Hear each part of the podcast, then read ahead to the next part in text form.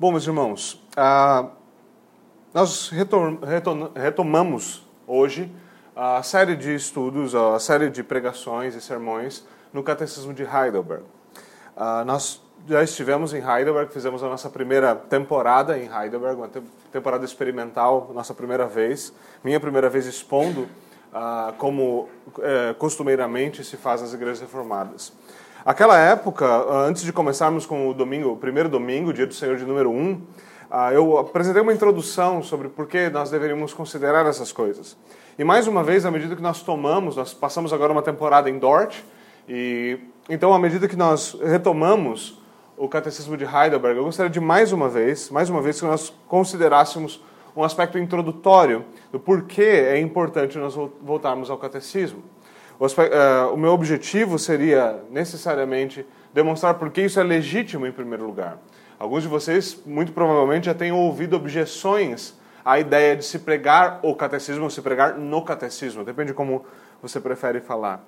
E ainda assim, é importante para nós uh, percebermos que à medida que nós uh, caminhamos com esses documentos e caminhamos como aqueles que vieram antes de nós também caminharam, nós percebemos quais são as utilidades por que nós estamos fazendo o que nós estamos fazendo, certo?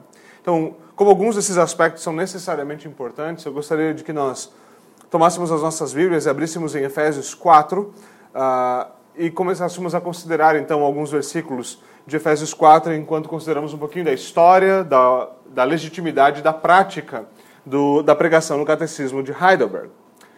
Quando nós voltamos para a história, é muito fácil nós acharmos que a pregação catequética é algo que começou, por exemplo, com Heidelberg. Muitas pessoas acreditam nisso. É, infelizmente, infelizmente, você vai ver teólogos, até mesmo presbiterianos, ah, afirmando que a ideia da pregação catequética é algo puramente holandês, é algo que os holandeses meio que inventaram e os holandeses meio que fazem isso. É um, it's a Dutch thing, é um negócio que é, é coisa, é coisa de holandês, certo? Agora, esse não é o ponto. Quando nós voltamos atrás na história, nós podemos chegar até pelo menos o século IV e encontrar um, um cabra que alguns de vocês talvez conheçam, chamado Cirilo de Jerusalém. Ele, era, ele é considerado um dos pais da igreja. Cirilo compôs um catecismo, ele escreveu um catecismo expondo algumas das questões fundamentais da, da fé cristã. É, ele trabalhou questões como pecado, arrependimento, ele trabalhou a doutrina da trindade, usando a, a estrutura do credo apostólico, trabalhou, trabalhou também os sacramentos. E curiosamente, já naquela época, tendo feito esse, tendo feito esse catecismo, é, Cirilo passou a pregar nesse catecismo. Pregar nesse catecismo. A ideia de expor continuamente, ou expor, uh, uh, pelo menos de vez em quando, certos pontos centrais da fé as doutrinas fundamentais da fé, é algo que nós encontramos ainda no século IV também com Agostinho. Agostinho expôs não somente o credo apostólico, fez é, palestras no credo apostólico, como também pregou diretamente nos Dez Mandamentos. Nos Dez Mandamentos. De maneira bastante interessante, o que nós temos na história é isso. É que isso não começou em 1600 e alguma coisa, ou 1500 e alguma coisa. Mais especificamente, o Catecismo de Heidelberg foi publicado em 1563. Mas a ideia, a ideia de pregar o catecismo veio logo depois, por causa de algumas coisas no Palatinado que nós já vimos, a importância de se unificar a doutrina no Palatinado. Essa era a ideia de Frederico Eleitor e por isso, então, o Catecismo de Heidelberg serviu esse propósito. Agora, quando nós voltamos à história, então, muito, muito antes da reforma, isso já era uma prática. Durante a Idade Média também havia a ideia da instrução catequética, não somente para os novos na fé, para neófitos ou catecúmenos, mas também em forma de pregação, e inclusive existia material para isso. Um dos problemas é que isso era praticado em poucos lugares, existiam regras para que isso, para que isso fosse feito. Mas isso simplesmente, muitas vezes, não era, não era seguido. Então, essas regras incluíam a exposição de, de um tripé fundamental. Esse tripé consiste necessariamente do credo apostólico, o credo apostólico, os Dez Mandamentos, ou Decálogo, e a oração do Senhor, mais popularmente conhecida por nós como a oração do Pai Nosso. Esses três pontos fundamentais davam, davam estrutura para aquilo que deveria ser pregado, aquilo que deveria ser exposto. Algumas das regras incluíam também uma outra tríade de sete: sete pecados capitais, sete virtudes e os sete sacramentos. Estamos falando, obviamente, aqui da antiga igreja, antes da reforma. Quando os reformados então começaram a lidar com a ideia de pregação catequética, isso não era uma novidade, isso não era uma coisa que ninguém nunca tinha pensado. Pouquíssimas coisas na reforma, e, e na verdade eu teria dificuldade para pontuar uma, eram coisas que nunca tinham sido consideradas por nenhum tipo de aspecto.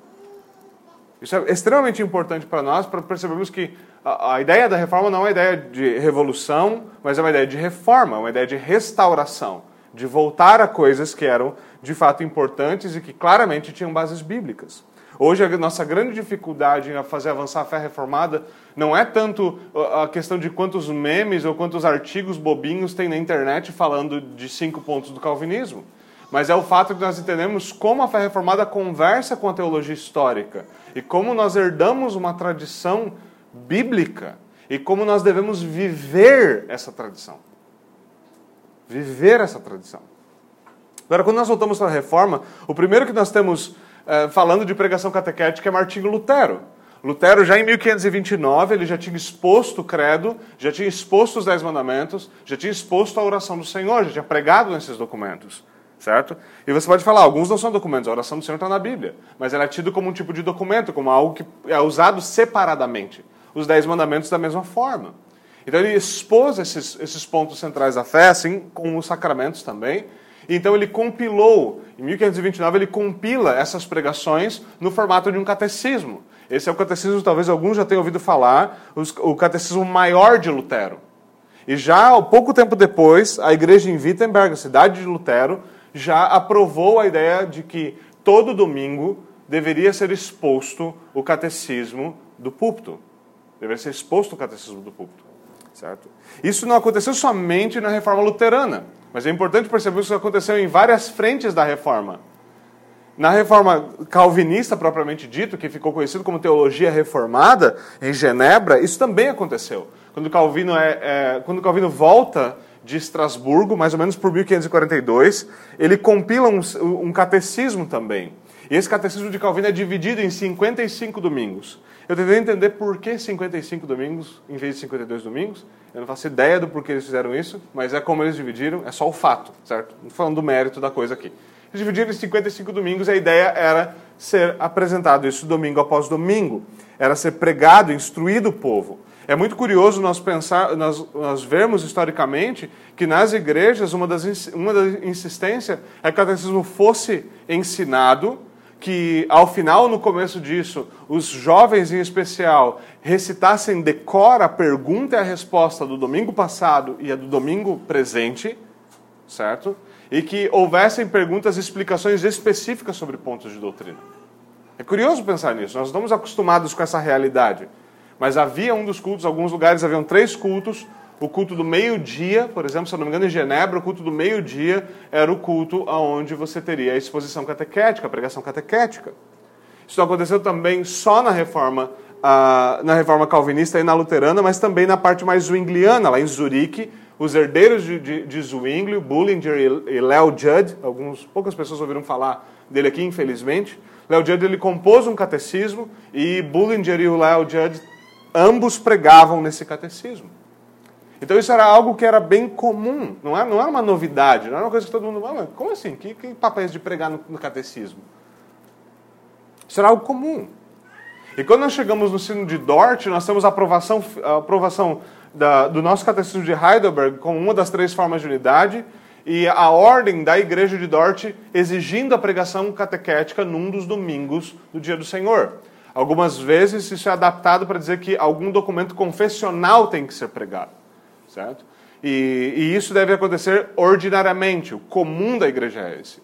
O que é esperado quando nós chegamos numa igreja reformada é que haja, então, numa igreja reformada continental, da tradição reformada no continente, é que haja exposição da palavra de Deus num dos cultos e haja pregação doutrinária a partir de documentos confessionais ou nessa estrutura no outro culto. Dort aprovou isso. E é interessante nós lembrarmos que Dort, como a gente acabou de ver na, na nossa série em Dort, ela, é, ele foi um sínodo internacional. A questão da pregação do catecismo é muito interessante nos dias de Dort, nas discussões do sínodo, por quê? Porque é, havia um problema em se praticar aquelas coisas. Então, a primeira questão que foi levantada era o fato de que muitas pessoas não iam para o culto catequético. Especialmente na Holanda, o culto, do catecismo, o culto com a pregação do catecismo era o culto da noite. E o que acontecia é que as pessoas, sabendo que ia ter pregação do catecismo, elas não iam para o culto. O problema não era que elas odiavam o catecismo, o problema é que elas não amavam o dia do Senhor. Então elas não iam para a igreja. Algumas vezes o pastor teria, teria que expor o catecismo somente para sua família. Algumas vezes algumas igrejas estavam sem pastor e não conseguiam alguém para pregar. Então isso é levantado. E os delegados de fora, e nós temos vários delegados de fora, nós temos delegados em Dort da Suíça, de Bremen, da Hesse, do Palatinado, da Inglaterra.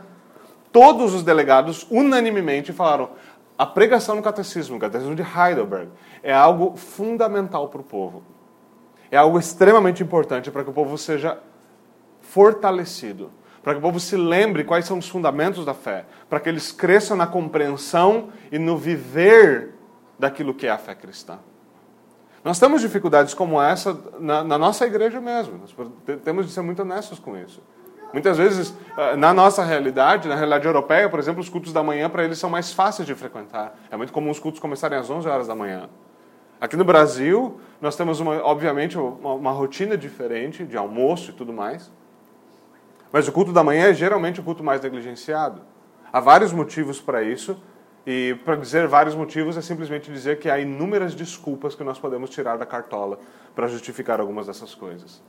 Ainda assim, a ideia de ser instruídos no catecismo é uma ideia, então, que, no mínimo, é claramente histórica. Claramente histórica. É o que a igreja tem praticado ao longo dos séculos. Isso, quer dizer, isso não quer dizer que não houve, não houve oposição à ideia de pregação no catecismo. Não houve oposição. Houve. E houve oposição significativa. Por exemplo, nos dias de Dort, os remonstrantes, os arminianos, não queriam pregar no catecismo. Por quê? Uma das suas reclamações era clara: se nós pregamos a partir do catecismo, aquilo que nós cremos fica em claro contraste com aquilo que o catecismo ensina. Eles queriam pregar algo diferente da fé que a igreja verdadeiramente sustenta. E o catecismo sendo, o catecismo sendo apresentado junto com o ensino arminiano demonstrava a falsidade do ensino arminiano. Isso era um problema. Mas nós não temos só inimigos que se opõem. Nós temos também, como eu falei, dentro de muros confessionais, pessoas que têm dificuldade de entender por que pregação no catecismo. E fora dos muros confessionais também. Uma, uma história famosa é a história de como, do que Martin Lloyd Jones falou da pregação catequética. Ele se opôs à pregação catequética, rejeitou claramente, dizendo o quê? Eu não vou pregar num texto humano. Eu não vou pregar num texto humano. É importante nós considerarmos essas coisas e perceber como, como isso deve funcionar. Obviamente, a ideia de pregar num texto humano é uma ideia que nós devemos encarar com seriedade.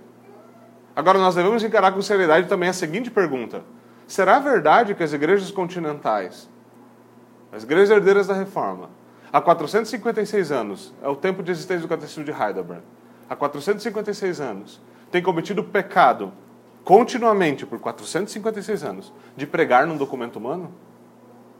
Nós estamos prontos para fazer esse tipo de afirmação? Algumas, coisas, algumas pessoas parecem estar, mas isso não deve ser verdade. Agora, é claro, para isso é importante nós entendermos como isso deve ser entendido. Por que essa pregação é legítima? E por que ela é útil? Eu gostaria de convidá-los a até Efésios, capítulo de número 4, e eu gostaria que considerássemos do versículo 1 até o versículo de número 16. Paulo aqui fala da importância da unidade da igreja. Paulo que fala da importância do crescimento da igreja, de como a igreja deve fundamentalmente funcionar. E a partir desse texto, então, eu gostaria de apresentar pelo menos esses dois pontos. A ideia da legitimidade do catecismo e da utilidade do catecismo. Eu gostaria de fazer a leitura, então, mais uma vez, Efésios 4, do 1 ao 16, e peço que vocês acompanhem com atenção e com fé. Assim diz a palavra de Deus. Como prisioneiro no Senhor, eu rogo-lhes que vivam de maneira digna da vocação que vocês receberam Sejam completamente humildes e dóceis, e sejam pacientes, suportando uns aos outros com amor. Façam todo o esforço para conservar a unidade do espírito pelo vínculo da paz. Há um só corpo, um só espírito, assim como a esperança para a qual vocês foram chamados é uma só. Há um só Senhor, uma só fé, um só batismo, um só Deus e Pai de todos, que é sobre todos, por meio de todos e em todos. E a cada um de nós foi concedida a graça, conforme a medida repartida por Cristo. Por isso é que foi dito: quando ele subiu em triunfo às alturas, levou cativos muitos prisioneiros e deu dons aos homens. O que significa que ele subiu, senão que ele também havia descido às profundezas da terra? Aquele que desceu é o mesmo que subiu acima de todos os céus, a fim de encher todas as coisas. E ele designou alguns para apóstolos, outros para profetas, outros para evangelistas, outros para pastores e mestres, com o fim de preparar os santos para a obra do ministério, para que o corpo de Cristo seja edificado, até que todos alcancemos a unidade da fé e do conhecimento do Filho de Deus, e cheguemos à maturidade, atingindo a medida da plenitude de Cristo. O propósito é que não sejamos mais como crianças, levados de um lado para o outro pelas ondas, nem jogados para cá e para lá por todo o vento de doutrina e pela astúcia e esperteza de homens que induzem ao erro. Antes, seguindo a verdade em amor, cresçamos em tudo naquele que é a cabeça, Cristo. Dele, todo o corpo, ajustado e unido pelo auxílio de todas as juntas, cresce e edifica-se a si mesmo em amor, na medida em que cada parte realiza a sua função. Amém. Senhor, nós pedimos do Senhor a tua bênção sobre a nossa consideração dessas verdades, desse texto. Nós pedimos que o Senhor nos conduza pelo teu Espírito, abra o nosso coração e entendimento e nos sujeite, sujeite à tua verdade. Por favor, Senhor, é pelo que nós oramos em nome de Jesus Cristo. Amém.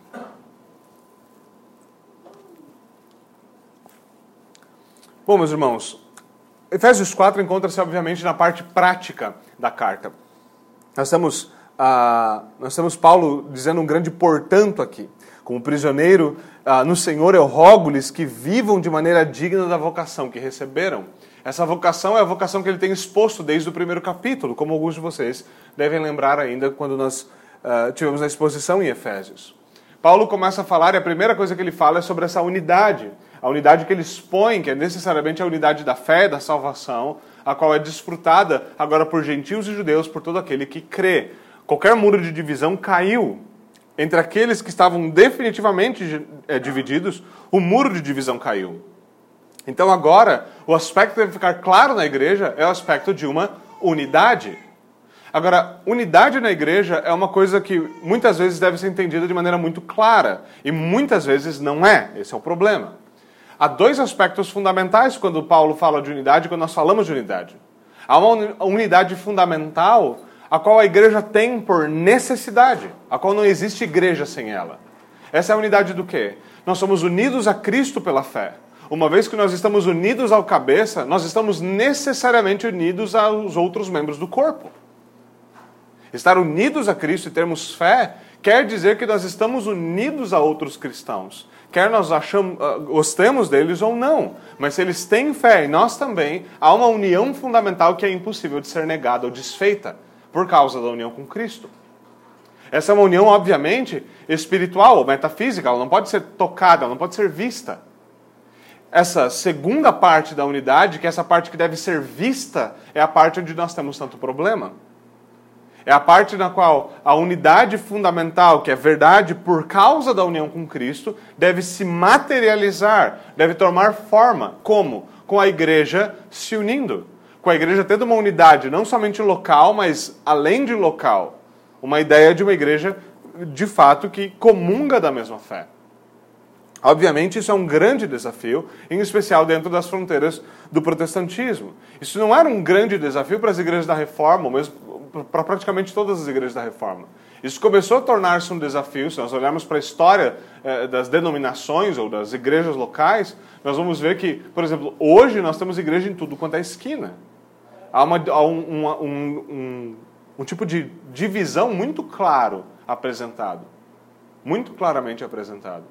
Agora, nós precisamos, em primeiro lugar, lembrar que verdadeira unidade existe entre verdadeiras igrejas. Falsas igrejas não têm unidade. Essa é a primeira coisa. Uma falsa igreja que é muito bem unida, você tem mormons e testemunhos de Jeová muito bem unidos. Qual a resposta nós temos para isso? E para que eles pensaram, por que será que ele não citou o catolicismo como muito unido? Ah, porque ele parece muito unido, mas não é. Não é. Então nós devemos, de fato, buscar unidade. Agora, unidade é algo que depende de alguns aspectos. Os primeiros que Paulo trata são bastante curiosos. Dois, dois aspectos que ele trata no versículo 3 e 4, são bem, é, 2 e 3, desculpe, são bem interessantes. Sejam completamente humildes e dóceis, sejam pacientes, suportando uns aos outros em amor, façam todo esforço para conservar a unidade. Paulo nos diz que algumas coisas, ah, para que a unidade da igreja seja visível, algumas coisas, algumas coisas são imprescindíveis. Primeiro, sejam completamente humildes. É muito difícil que unidade floresça onde temos pessoas orgulhosas. Isso é verdade para o indivíduo, isso é verdade para denominações inteiras. Você tem denominações que concordam praticamente em tudo, mas elas jamais vão abrir mão do seu nome para buscar verdadeira unidade. Isso não é peculiar. Agora, isso é verdade no sentido local. Quando nós temos orgulho no meio da igreja, o que vai, vai acontecer por necessidade é divisão. A ideia de eu sou melhor que outrem não une ninguém, separa. Paulo nos lembra, a cada um de nós foi concedida a graça. Talvez alguém olhar e falar, oh, não, mas o Paulo, é fácil para o Paulo falar, né? Ele lembra, a cada um de nós foi concedido graça. Isso quer dizer, todos nós somos pecadores. Todos nós carecemos da graça de Deus. Todos nós carecemos da graça de Deus. Todos nós podemos o que podemos pela graça de Deus. Não há melhor entre nós. E o ideal é que numa entrevista com cada um dos membros da igreja, todos eles brigassem pelo fato de que cada um deles insiste em ele ser o maior dos pecadores. Essa foi a postura do apóstolo. Agora, quando nós temos essa, a, a, esse, esse orgulho na igreja, essa divisão na igreja por causa de orgulho, nós temos, obviamente, um problema. Obviamente, um problema. Quando Paulo fala sejam completamente humildes, ele aplica isso ao longo da carta, também em outras cartas como Colossenses ou Filipenses, nos lembrando que a ideia de humildade é manifesta como? Em serviço ao outro, em buscar em primeiro lugar o interesse do outro. Do outro. E igrejas locais são constantemente afetadas por orgulho. Por oficiais orgulhosos, por membros orgulhosos, por pessoas influentes dentro da igreja que são orgulhosos Casamentos são afetados por orgulho, e como Baxter muito bem colocou, se você tem um problema na reforma de um casamento, você sempre vai ter problema na reforma de uma igreja. Os orgulhosos são sempre os primeiros a dizer a igreja tem um problema e não olhar para as próprias fuças. Os orgulhosos são sempre os primeiros a dizer algo tem que mudar, mas as coisas não mudam dentro. E alguns insistem em dizer a igreja está com problemas e não percebem que eles são parte da igreja que está com problemas. E eles são parte do problema por necessidade. Nós devemos perceber essas coisas e, obviamente, ser objetivos, objetivos para encarar o problema de orgulho no nosso meio. Nós somos orgulhosos e nós não ouvimos a exortação dos outros. Se nós somos exortados, nós ficamos doloridos, nós tratamos o irmão mal, nós viramos a cara. Se os oficiais pegam no pé porque nós estamos negligenciando o dia do Senhor, nós nos debatemos. Se alguém nos cobra pelo fato de que nós estamos negligenciando as nossas ofertas, nós achamos que alguém está se metendo demais na nossa vida. Nós queremos o título de reformados. Nós queremos viver como liberais. E nós demonstramos o orgulho dos liberais. Eles às vezes são muito melhores em esconder isso do que a gente, sabe? Isso é um problema. Paulo nos lembra que é necessário que nós sejamos completamente humildes. Que nós reconheçamos quem nós somos. Quem nós somos. Qual é o nosso papel. Como nós devemos viver debaixo da graça de Deus. E ele diz também que nós devemos ser dóceis. Dóceis. Há tal coisa como uma ideia de tato na Escritura. Há tal coisa como a ideia de exercer paciência dócil, amorosa. Essa docilidade não quer dizer que todos os homens devem, a partir de agora, comportar-se como maricas. Essa não é a proposta da Escritura, obviamente. Isso quer dizer que nós não devemos, com certeza, nos comportar como cães raivosos. que nós devemos saber usar uma medida objetiva, objetiva de tato com as situações, de saber entender como elas devem ser administradas. Que existem situações que você está lidando, obviamente, com, com pregos e eles precisam ser martelados. Mas isso não quer dizer que tudo deve ser martelado. Existem coisas que devem ser manuseadas com cuidado. Paulo insiste nisso quando ele coloca o seguinte: sejam pacientes, suportando uns aos outros. É necessário suportar uns aos outros. É curioso quando você pensa nesse texto e você vê algumas explicações da seguinte forma: isso quer dizer que a gente deve dar suporte uns aos outros. Isso é paralelo ao texto de colocar os ombros debaixo da carga. Fala, quem dera. Não é isso que a palavra significa. Não é isso que o termo significa. Não é essa a ideia de suportar. A ideia de suportar é a ideia de aguentar, de tolerar, de ter que exercitar a paciência que Paulo acabou de dizer. Sejam pacientes. Sejam pacientes. E por que isso é dito? Porque Paulo, inspirado por Deus, muito sábio e inspirado por Deus, sabe qual é a realidade humana. E qual é a realidade humana? A realidade, a realidade humana é que nós somos rodeados de pessoas insuportáveis, exatamente como nós. Nós somos sempre prontos a tolerar as nossas sarnices, mas nós não somos prontos a tolerar a do próximo. Nós esperamos que os outros suportem e cubram-nos com amor, mas nós não fazemos o mesmo. Nós somos desmedidos, nossa balança é completamente quebrada. Nós colocamos dois sacos completamente diferentes. Quando é comigo, não, mas sabe, aqui eu sou meio eu sou, eu sou meio assim mesmo. É que eu não funciono bem de manhã. Sabe? Agora, quando é com o irmão, como ele, ele não, nunca leu o texto que fala sejam pacientes e dóceis com os irmãos? O que nós estamos fazendo? Nós temos de perceber como isso, acontece, como, como isso funciona. E obviamente que isso rompe unidade. Por quê? Porque, de fato, existem pessoas que não nos agradam tanto quanto outras pessoas. Isso não é um problema na igreja, isso não deveria ser um problema na igreja. O fato de que irmãos, alguns irmãos têm mais afinidade do que os outros, não deveria nos dividir, deveria nos unir ainda mais. Algumas pessoas pensam que a igreja deve ser a grande família, e sempre tem um Agostinho perdido no meio, fazendo afirmações bestas. Todo mundo tem que estar na casa de todo mundo. Todo mundo tem que abraçar todo mundo. Todo mundo tem que amar todo mundo. Tem que, todo mundo tem que estar amalgamado e metido na vida uns dos outros. Paulo nunca propõe essa ideia. Essa não é a ideia. E a igreja também não deve ir para o outro extremo de pensar que nós somos de tal forma individualistas que nós não nos importamos com a vida uns dos outros, que nós nos tornamos frios. Essa não é a ideia. Mas existem pessoas com quem nós vamos ter de fato afinidade, nós vamos ter uma, uma, uma maior é, comunhão com eles e pessoas que têm, nós estamos menos, menos intimidade. Isso não quer dizer que nós não podemos ter comunhão. Isso não quer dizer que nós não, vem, nós não caminhamos juntos para a mesa do Senhor com alegria nos nossos, no nosso rosto. Isso não quer dizer que nós odiamos nosso irmão. Isso quer dizer que nós oramos por ele, que nós buscamos o bem dele, que nós vivemos com ele, nós confessamos a mesma fé. E, obviamente, nós devemos buscar comunhão, mas nós devemos saber que existem diferenças. Nós devemos saber que existem diferenças. Agora, quando nós não temos paciência, nós não suportamos aqueles que não são exatamente como nós queremos, há necessariamente, há necessariamente um problema. Porque nós estamos espalhando, nós não estamos ajuntando. É muito fácil nós pensarmos, o pastor é cheio de falhas, o diácono não é exatamente como eu queria, o culto poderia ser assim, o estacionamento poderia ser assado, fulano poderia ser assim. E agora o pastor está vindo falar para mim que eu, perfeito como eu sou, tenho que suportar isso?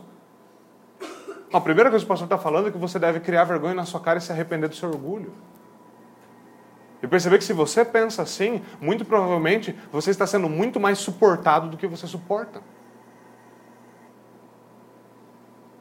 As pessoas são sempre prontas a tecer acusações, acusações, críticas e todo tipo de coisa contra o governo da igreja, contra os oficiais da igreja, contra a forma da igreja.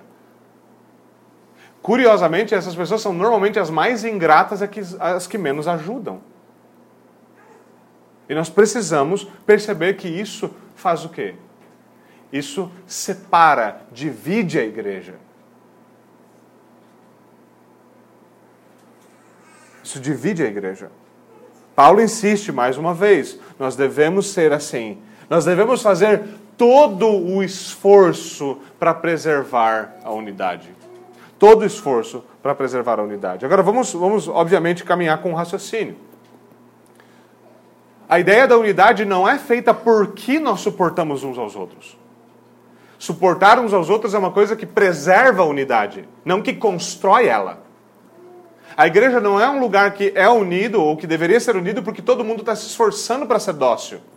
A docilidade, a paciência, a humildade são coisas que preservam a unidade. São frutos do Espírito em nós que trabalham para a cooperação do crescimento da igreja, da edificação em amor da igreja e para a unidade da igreja. Agora, a unidade que nós buscamos não é construída por essas coisas. Se a unidade fosse construída pelo fato de que nós temos afinidade uns com os outros, nós seríamos um clube. E, obviamente, se a unidade fosse construída com base na ideia de suporte, na ideia de, de, comunhão, nós poderíamos simplesmente facilitar a comunhão por remover os insuportáveis, o que provavelmente faria com que nós saíssemos do grupo. Né? Mas a unidade é algo antecedente, é algo mais fundamental. E Paulo nos lembra disso, ele não nos deixa cair nesse erro. O que ele diz? Há um só corpo, um só espírito, uma só esperança. Mas a pergunta então que é é: o que são essas coisas? Há, uma, há um só Senhor, uma só fé, um só batismo. Como, como assim? Mas o que é fé? O que é batismo? Quem é Senhor? Meu argumento precisamente é o quê? É que unidade é fundamentalmente doutrinária. A igreja se reúne como se reúne, da forma que se reúne, porque a igreja crê no que crê é porque nós cremos em Cristo, é porque nós temos uma só fé. Nós acreditamos que é pela fé somente que nós somos unidos a Cristo e somos salvos. É porque nós cremos em um só batismo e não em doze batismos. E tem sempre algum anabatista louco por aí. Né? Mas nós não cremos nisso. Nós nos reunimos ao redor do fato do que são essas verdades. A, a ideia fundamental é que a unidade na igreja é uma unidade em torno da verdade em torno da verdade. Como alguém colocou, não lembro que livro agora de cabeça, mas a ideia do cristianismo é a seguinte: bom, já que a gente se dá tão bem, vamos colocar um pouco de evangelho no meio para engrossar o nosso caldo de união. Não. A ideia é: veja, aqui nós temos verdades, vamos nos reunir ao redor delas. Essa é a ideia da igreja. É por isso que nós insistimos que os membros vão se tornar membros fazendo o quê? Estudando as doutrinas fundamentais da fé reformada para que eles possam, na sua profissão de fé, professar a mesma fé, estar em verdadeira comunhão. Não porque a gente toma café todo dia junto, mas porque nós descansamos na mesma esperança e no mesmo consolo. Porque talvez um dia, se Deus quiser, nós sejamos, vamos ser tacados na fogueira juntos. Ou talvez um dia nós vamos ver o Evangelho triunfando sobre algumas coisas juntos. E nós dois vamos abrir o mesmo champanhe. Essa é a realidade da, da união da, da, da fé cristã. É uma unidade doutrinária. E uma das coisas que devem moldar essa unidade é o quê? É então a doutrina e definições doutrinárias. Por isso a reforma protestante foi tão clara em fazer as suas confissões de fé e seus documentos de fé. Para deixar claro, é nisso que nós cremos, é ao redor disso que nós nos unimos. Essa é a nossa fé. Por que nós saímos de lá e viemos para cá? Porque essa é a minha fé. Porque é nisso que eu creio. E eu quero estar unidos a outro, unido a outros que creem também dessa mesma forma. É nesse Deus que eu creio. É por isso que eu creio assim. Isso tem sido tornado em algo bastante ruim por muitas pessoas, quando elas acham que a igreja que ela tem que concordar em todos os pontos possíveis de doutrina com o pastor, do contrário, ela tem que ir embora e procurar uma outra igreja. E a única igreja que ela vai encontrar é ela mesma, que não é igreja coisa nenhuma. Tijolo não é casa. Lembre-se, é necessário humildade.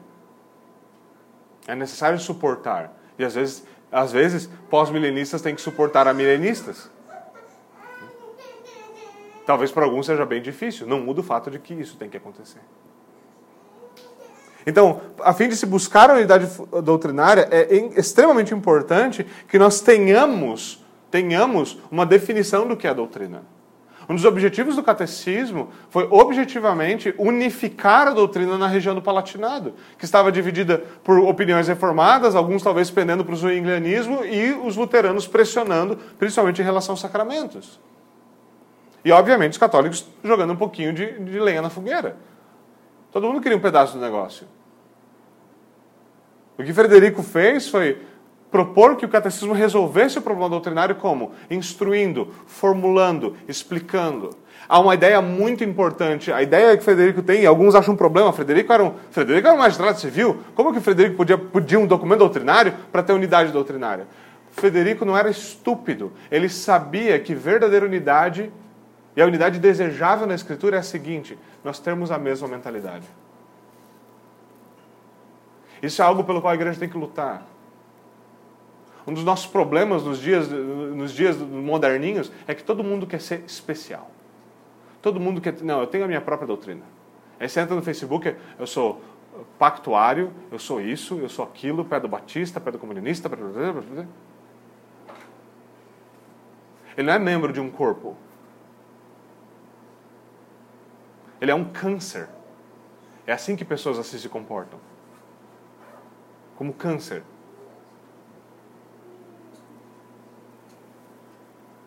Paulo repete significativas vezes ao longo das suas cartas a necessidade de nós termos a mesma mentalidade. Não de nós sermos completamente personalizados. De nós picarmos tudo e fazermos um retalho bonito, tipo, sabe, sei lá, uma obra de arte dessas bem horríveis desses nossos dias. Essa não é a proposta. A proposta é que a nossa mente seja sujeita às verdades do Evangelho, à verdade da palavra de Deus. E essa sujeição mútua dessas coisas da igreja forme um povo que tem a mesma mentalidade. A mesma mentalidade.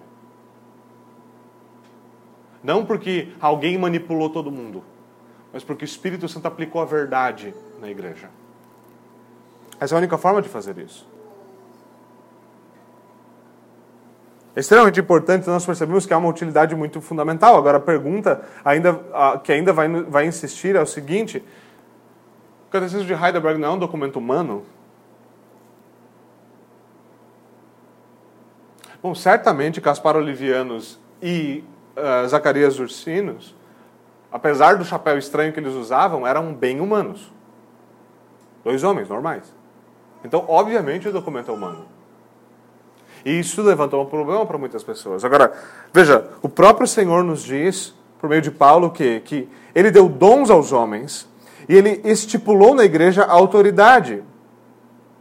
Ele mesmo fez isso e ele mesmo designou ofícios na igreja. Desses ofícios listados em Efésios 4 e 11, nós temos aqui um ofício, ou dois, dependendo da interpretação, que são permanentes ordinários na igreja. Os outros eram extraordinários nós temos o ofício de pastor e mestre. E você tem na própria Escritura, nós podemos ir a Hebreus 13, por exemplo, demonstrar que o que a Escritura demanda é que pastores e mestres, aqueles que são designados por Deus e recebidos pela igreja, devem ser obedecidos. Eles devem ser seguidos. Se eles estão falando em nome, se eles, se eles são uh, oficiais da igreja, e como oficiais eles representam o próprio Cristo, então aquilo que eles falam, quando está de acordo com a verdade, de fato deve ser acatado. E o que nós temos nos nossos documentos confessionais são documentos que estão há pelo menos, o mais novo tem 400 anos na igreja, esse ano o Sino de Dort faz 400 anos, 400 anos na igreja, tem sido testado pelo tempo por inúmeros pastores, avaliado, suas bases bíblicas, seus fundamentos teológicos têm sido reavaliados ele continua intacto. Alguma pessoa pode falar, mas foram homens que formularam 129 perguntas do catecismo. E foram homens que rechearam esse catecismo com pelo menos 650 citações bíblicas. Todos os oficiais de uma igreja reformada assinam uma forma de subscrição dizendo o quê? Que eles acreditam que os documentos confessionais da igreja estão de acordo com a palavra de Deus. Que eles resumem e sumarizam sistematicamente a palavra de Deus de maneira pura e fiel. Nenhum ministro reformado assume o púlpito para pregar a partir ou de acordo com o catecismo, acreditando que ele está pregando um documento humano. Porque ele não está fazendo isso. Por isso é exposto a palavra de Deus e o catecismo funciona como um guia para isso. A ideia de eu vou rejeitar a pregação no catecismo porque ele é um documento humano é tola. Perceba simplesmente isso. Se um pastor tem as suas, os seus outlines do sermão, ele tem os seus pontos fundamentais do sermão, e ele segue esses pontos do sermão, aquilo também é humano. A pergunta não é essa, a pergunta é: a verdade de Deus, a palavra de Deus está sendo exposta?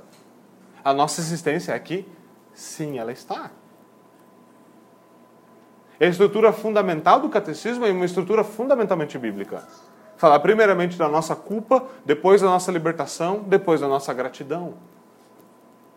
Falar primeiramente expor doutrinas fundamentais como a divindade de Cristo, a Trindade a partir do credo, depois falar como cristãos devem viver a partir dos dez mandamentos, a partir da gratidão, falar como esses cristãos devem adorar e se relacionar com Deus por meio da oração do Senhor.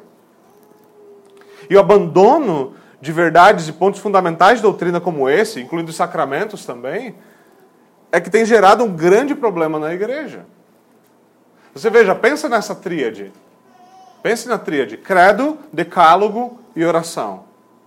Credo, decálogo e oração. Se você não sabe do que você crê, você não sabe como você deve viver, você não sabe como se relacionar com Deus,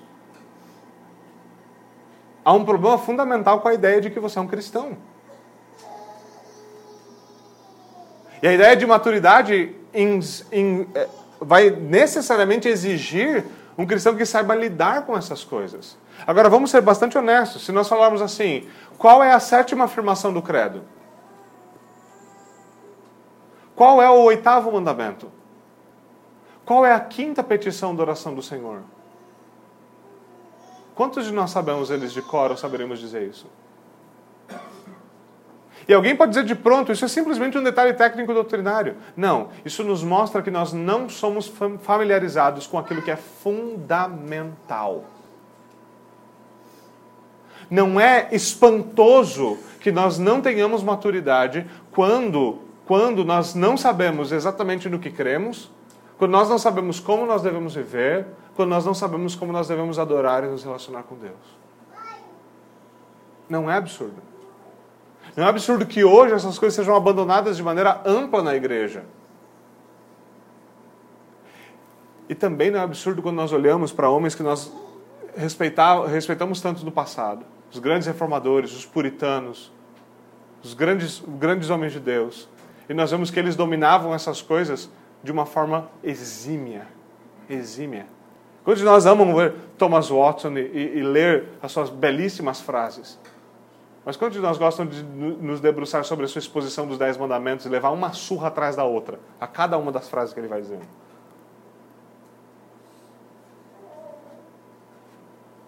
Essas coisas são extremamente importantes para nós. Elas são, de fato, fundamento bíblico. Elas são como uma espinha dorsal para a igreja. De fato, nós devemos insistir na importância da pregação expositiva, da lectio contínua, sem dúvida alguma. Mas nós, uma das coisas que o catecismo nos ajuda é lembrar ministros que eles não podem pregar somente dos textos que eles gostam, os temas que eles gostam. Que eles devem pregar todo o conselho de Deus. E o catecismo funciona então como um guia para que todas essas coisas sejam expostas e nós sejamos instruídos e a igreja cresça, não toda torta, mas de maneira uniforme, de maneira consistente. Isso é extremamente importante. E de fato isso nos ajuda.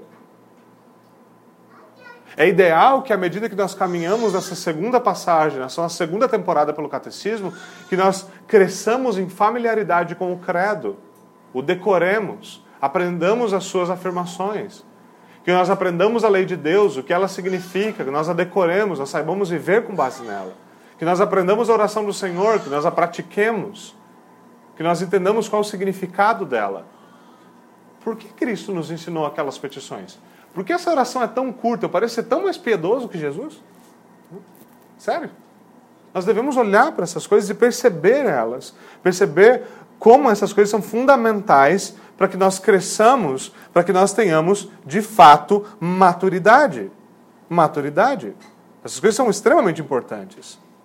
Paulo continua dizendo que essas coisas, ah, que essa, esses oficiais foram dados à igreja, eles foram dados com um fim. O fim é preparar os santos para a obra do ministério.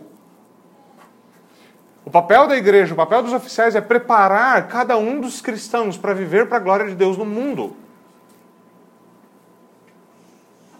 Esse é o ponto fundamental. Esse é o papel dos ofícios. Esse é o papel do oficial, esse é o papel do ministro da palavra. É expor a palavra de Deus de tal forma que nós creamos o Evangelho e nós vivamos o Evangelho. Nós apliquemos o Evangelho. Isso é fundamental. Para que os santos estejam preparados para viver. Mães preparadas para cuidar do seu lar, servir o seu marido, cuidar dos seus filhos. Pais preparados para pegar a sua profissão e viver para a glória de Deus na sua profissão. Crianças que cresçam temendo a Deus, ouvindo o Evangelho. Essa ideia é fundamental. O catecismo nos ajuda a fazer isso como? Nos dando fundamento sobre o qual nós construímos. Fortalecendo essas coisas, crescendo naquilo que é fundamental. Preparando os santos. Algo muito interessante, porque muitas vezes nós pensamos simplesmente na narrativa mais ampla. Nós queremos mudar o mundo assim. Mas nós não queremos mudar a nossa casa. Né? Nós não entendemos que a responsabilidade que o Senhor nos deu, imediata e primária, mesmo antes de um oficial como eu, é cuidar do nosso lar e viver no nosso lar para Deus. É a reforma do nosso lar. Não existe uma igreja reformada sem lar reformado. É que nós devemos viver essas coisas, naquelas coisas que o Senhor nos pôs à mão. Não adianta nós queremos fazer grandes projetos de mudar a nação, quando nós não vivemos a mudança que nós estamos buscando. E os oficiais estão na igreja para preparar o povo para quê? Para viver estas coisas. E para que a vivência dessas coisas tome forma, para que a vivência dessas coisas influ influencie outras famílias, para que a vivência dessas coisas, por influenciar outras famílias, influencie a sociedade, para que nós tenhamos, tenhamos de fato, a fé cristã como uma luz como uma cidade sobre um monte, iluminando as nações.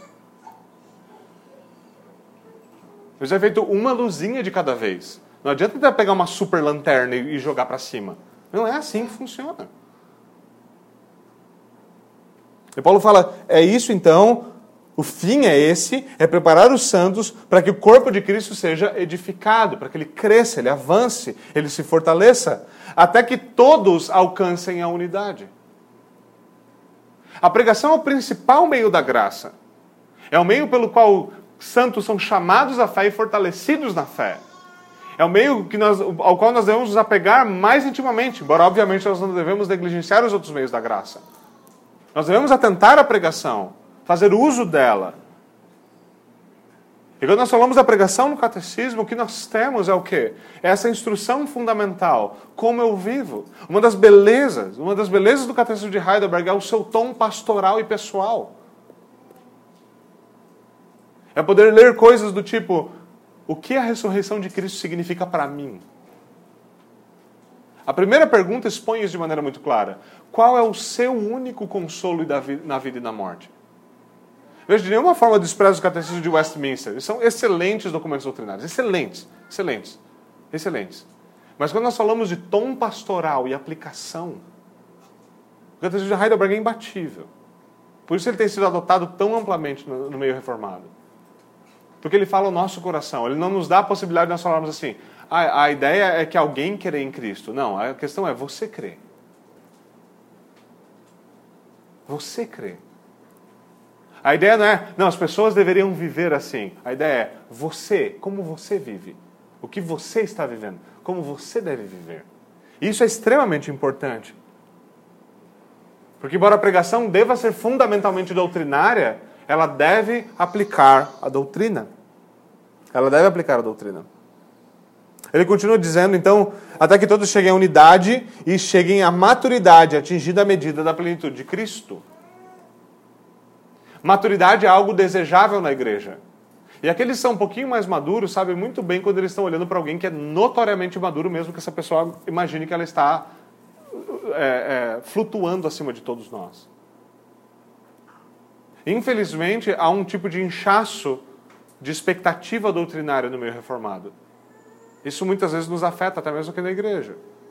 O fato de que nós. O fato de que muitas vezes nós achamos que nós sabemos coisas que nós não sabemos. Nós achamos que nós dominamos coisas que nós não dominamos. Nós achamos que nós temos erudição em coisas que nós não sabemos nem escrever direito. A prova disso é que nós não a vivemos. Algumas pessoas podem achar ofensivo para o seu intelecto ter que mais uma vez entender a explicação o que significa eu creio em Deus Pai Todo-Poderoso, Criador dos céus e da terra. Mas enquanto nós vemos, por exemplo, ateísmo prático no nosso meio, essa, essa explicação continua sendo necessária. Algumas pessoas acham um absurdo nós olharmos e falar, eu creio na Igreja Católica. O que isso significa? E aqueles anticatólicos começam a se coçar e pedem explicação. Católico quer dizer o quê? Universal. A gente está falando da unidade da igreja. Da unidade da igreja. Então o comichão passa. E as pessoas acham, mas nossa, tem pessoas que ainda não entendem o sentido da palavra católica? Tem. Por exemplo, a nossa atitude de orgulho ao falar dessa forma mostra que nós não entendemos que verdadeira catolicidade é a união dentro da igreja. Nós estamos dispostos a criticar a igreja, atacar a igreja, atacar os oficiais, atacar os irmãos, mas nós falamos, eu creio na igreja católica. No que nós cremos? No que nós cremos?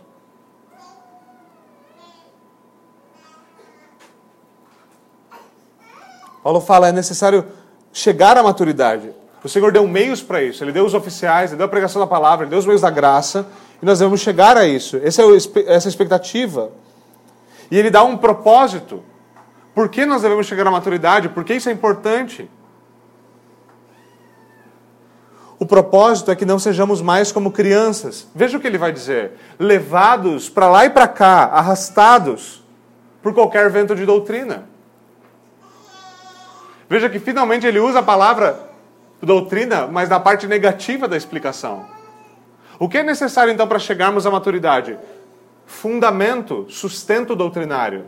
Em volta do que essa unidade da qual Paulo acontece? Em volta da doutrina. Porque se não, se não houver fundamento doutrinário, solidez doutrinária, o que vai acontecer? Bom, saco vazio não para no lugar, ele sai voando. Esse é o ponto de Paulo. É necessário encher isso de doutrina, de fundamento, solidificar essas coisas. Isso é fundamental. Isso é fundamental. Continua insistindo no mesmo ponto. O problema da igreja hoje é doutrina. Você fala, ah, mas a vida, a prática é muito mais complicada. Mas nós não vivemos porque nós não entendemos. Porque nós não entendemos. A prova de que nós não entendemos é que nós não vivemos nos termos do que, daquilo que nós cremos. Mais uma vez, eu cito o primeiro livro das, confissões, das Institutas de Calvino. A insistência de que verdadeiro conhecimento dobra joelhos. Verdadeiro conhecimento quebra corações. Verdadeiro conhecimento forma homens novos, restaura famílias, reforma igrejas, muda sociedades. Verdadeiro conhecimento faz isso.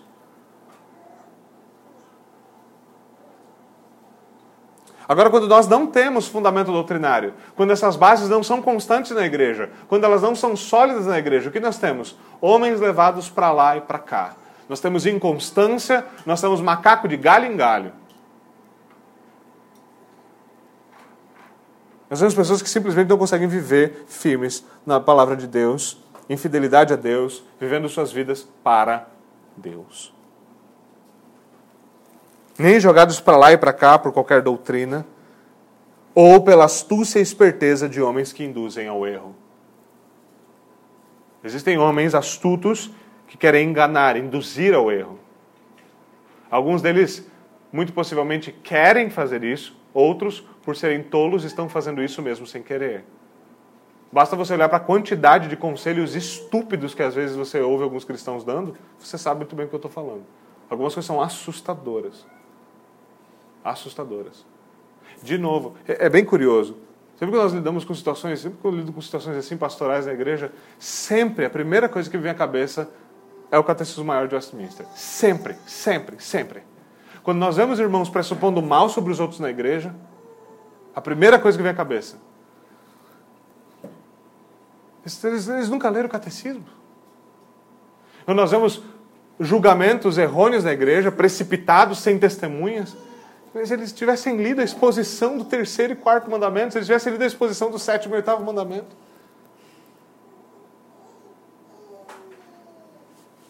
Se nós tivéssemos familiaridade com essas coisas.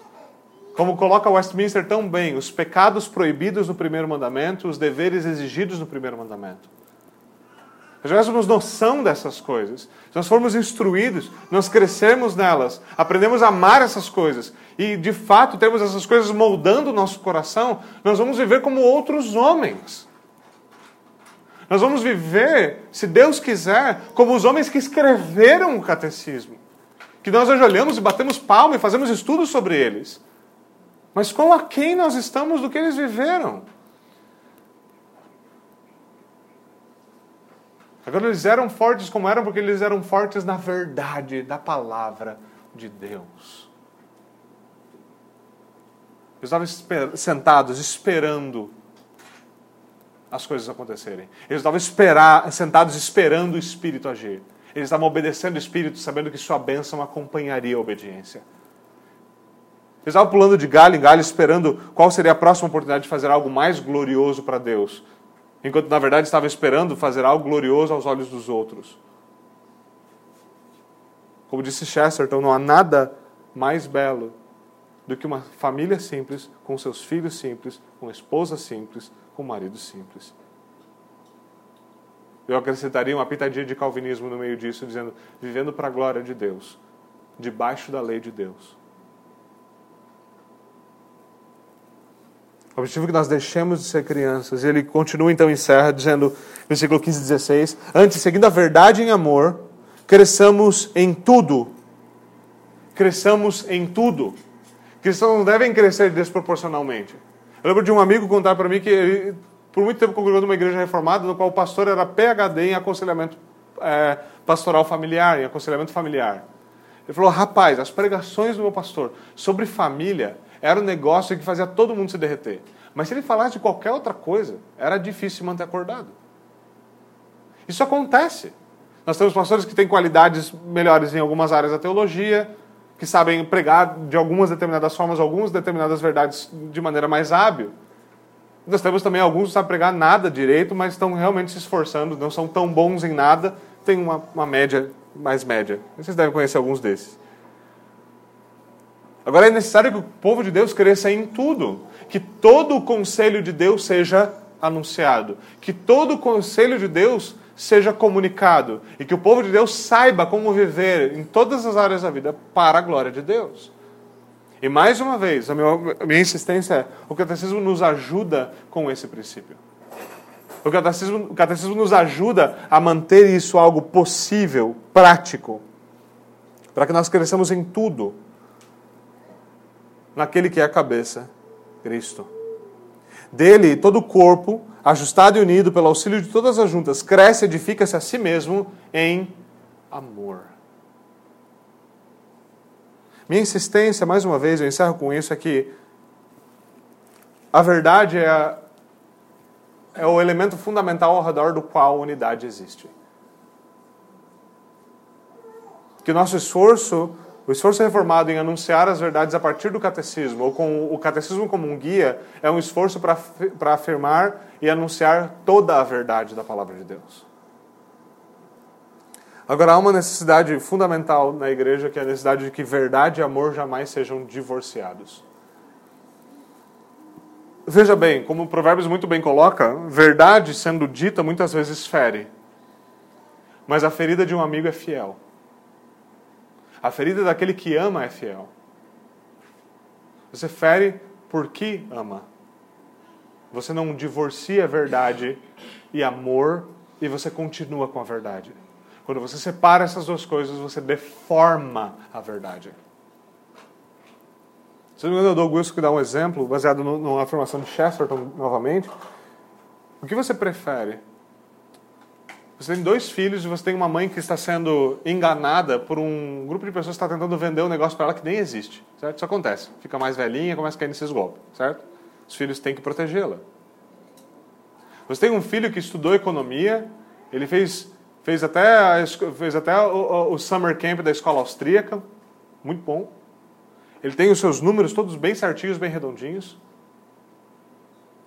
E você tem um filho que talvez não tenha todo esse treinamento, mas ele ama sua mãe, ele está sempre presente. O outro está sempre ausente, ele nunca está lá. O que é mais adequado? O que é mais de acordo com a verdade, a justiça da palavra de Deus e o amor da palavra de Deus? Que aquele filho apresente para sua mãe todos os pontos técnicos e a matemática do fato de que ela está sendo enganada. Então dê uma dura nela porque ela está sendo enganada. Ou que o outro filho venha e apresente em amor o cuidado dele e a ajude. Qual dos dois filhos você queria que estivesse te ajudando quando você estiver caquético precisando de alguém para não cair em golpe? O que nós esperamos na igreja? É verdade, mais uma vez, que amor muitas vezes se manifesta de maneira dura, mas ele se manifesta de maneira dura nesse caso porque é amor, não por deixar de sê-lo. O problema é quando nós queremos cortar a comunhão dos dois. E aí nós perdemos os dois. Porque não há amor sem verdade. Não dá para mentir amorosamente. Mentira é sempre odiosa.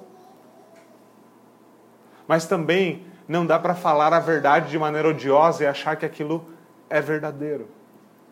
E achar que aquilo corresponde à verdade da palavra de Deus.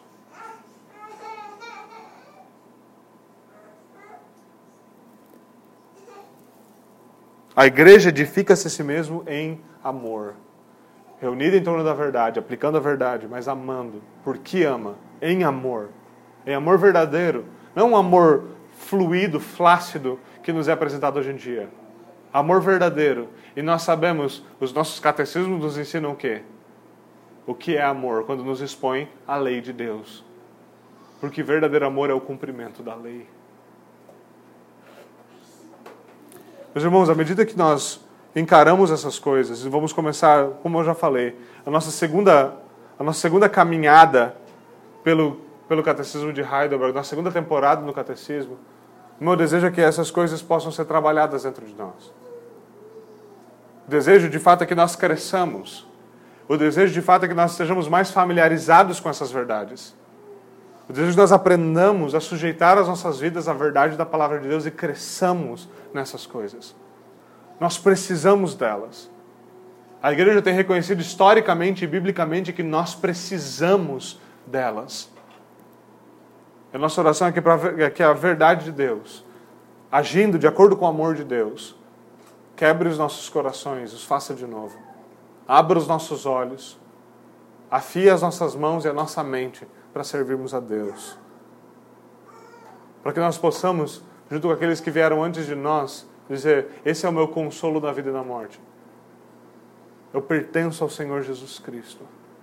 Nós possamos, como aqueles que vieram antes de nós, dizer: É assim que nós vivemos, é assim que nós vencemos. Pela fé. Uma fé que não é sem obras, uma fé que não é morta, mas uma fé que traz consigo a obediência da fé para que nós cresçamos e de fato alcancemos a maturidade e possamos ver, por causa da nossa obediência com a bênção de Deus, o Evangelho e o reino de Deus avançando sobre a terra, avançando sobre as nossas famílias, avançando sobre a nossa cidade, sobre o nosso estado e assim por diante. Vamos até o Senhor em oração. Senhor, nós te agradecemos. Nós pedimos, Senhor, por favor, que o Senhor nos nos instrua nessas verdades e aplique elas ao nosso coração de maneira bastante objetiva. Há necessidade de unidade. Nós temos necessidade, Senhor, de sermos humildes, dóceis, de sermos pacientes, de suportar uns aos outros. Nós precisamos crescer, nós precisamos crescer em tudo, em graça e em conhecimento. E nós oramos, Senhor, a Ti, sabendo que somente o Senhor pode fazer essas coisas. Nós oramos a Ti pedindo, Senhor, que o Senhor nos dê a graça de ver essas coisas crescendo dentro de nós, crescendo na igreja. Que o Senhor seja glorificado por meio dessas coisas. Que nós cresçamos e aprendamos a amar ao Senhor mais e mais, à medida que nós lutamos pelo Teu Espírito para vivermos de acordo com elas. É o que nós te pedimos em nome de Jesus Cristo. Amém.